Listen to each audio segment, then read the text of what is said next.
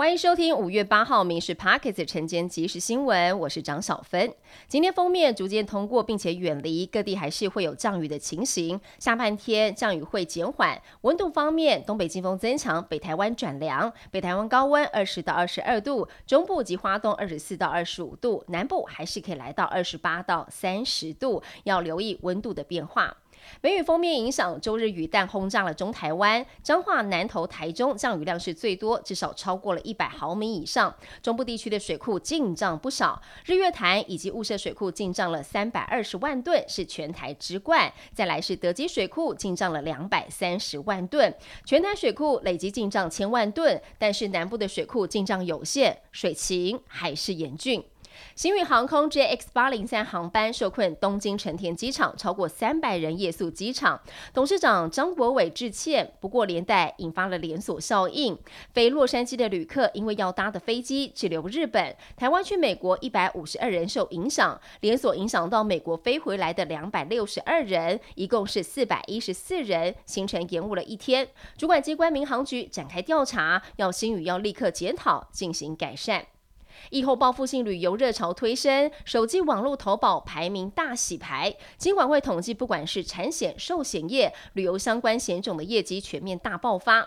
产险业的旅纵险，不管是投保件数收入，都比去年同期大增了十倍、十五倍，荣登产险网络投保第三大。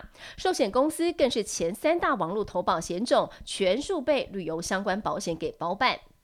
国际原油价格从四月中以来跌了将近两成，中油本周汽油每公升大降一元，是一年三个月来以来最大的降幅。调降之后，九五千汽油每公升三十点一元，九八是三十二点一元。以修旅车加满大约七十公升来说，每公升降一元，跟自助加油省零点八元，就比前一周省了一百二十六块钱。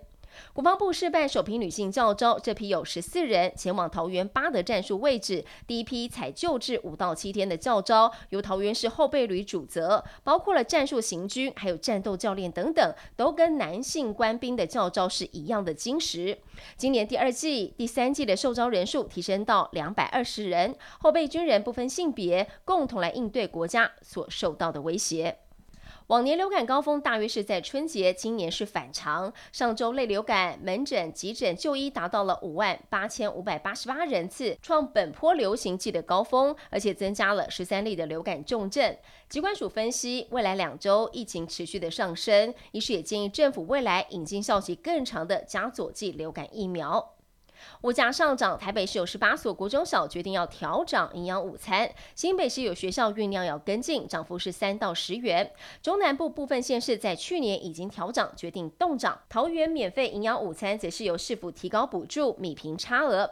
业者指出，涨价要反映人事，反映食材的成本，菜色未必有变化。而家长跟民代希望政府可以加大补助的力道。台湾诈骗猖獗，NCC 跟电信业者合作，以新技术阻挡境外诈骗电话。只要境外电话打进来，前面是加八八六，透过国际语音电话交换机，一旦发现不正常电话号码，就会立刻拦截，让电话打不进来。新技术上线之后，统计三天之内拦截了四十三万通的电话。以上新闻由民事新闻部制作，感谢您收听。更多新闻内容锁定下午五点半《民事 Parkes 晚间即时新闻》。